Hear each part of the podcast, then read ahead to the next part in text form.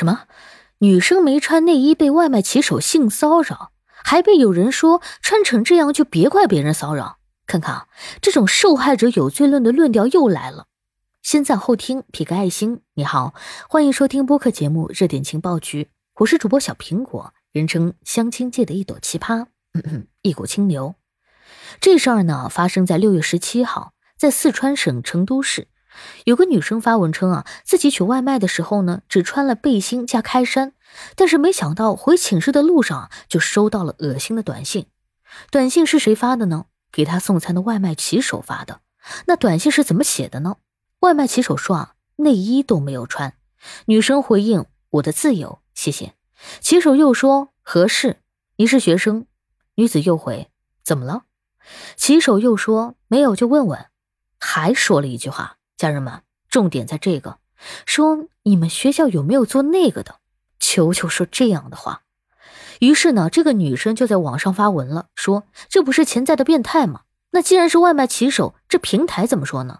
这女子啊也投诉到了平台，平台的客服说，骑手发短信进行骚扰是非常严重的问题。这女生啊得提供订单骑手信息，他们得进行记录，还得反馈。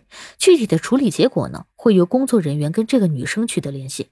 家人们，事发地是在成都。这两天呢，我还专门查了四川成都的天气，最高有三十一度。从报道的短信截图显示的时间来推断啊，外卖骑手给女生送餐的时间呢，大约是下午的一两点。这一两点本来就是一天当中最热的时候，女生穿的清凉点很正常啊。退一万步来讲，就算天气不热，只穿背心和小开衫也没啥吧？一没有违法，二没有违反公序良俗，也没有给他人造成伤害啊，只是自己穿的舒服，有毛病吗？那既然这个女生没问题，外卖骑手发了这样的短信，明显是越界，话里话外让人感觉到被冒犯，尤其是最后那句指向性很明显了，女生产生被骚扰的想法也在情理之中。哎呀，这个女生，你这个时候就别顾着发什么小作文了，你该报警你就报警吧。不过呢，这个事引发关注以后啊，我看到又有人说什么你穿成这样就别怪别人骚扰你。还有什么女生请自重这样的话？哈，天哪，这不是又是受害者有罪论的论调吗？咋的？不怪骑手思想不正、目的不纯，反而是怪女生穿的少。关键是这些人甚至连女生具体穿什么都不知道，就只因为一句没穿内衣就这样说，不合适吧？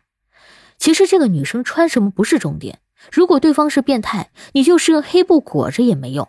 咱们的重点别搞错了啊！让每一个女生，甚至是每一个人都免于遭受各种形式的性骚扰，这才是文明法治社会该有的追求啊！如果这位骑手短信骚扰真的实锤，那不禁又让我想到了前两天跳枪救人的外卖骑手彭清明。同样都是外卖骑手，做人的差距怎么就这么大呢？感谢收听，欢迎关注、评论、给个订阅。我是主播小苹果，我们下期见。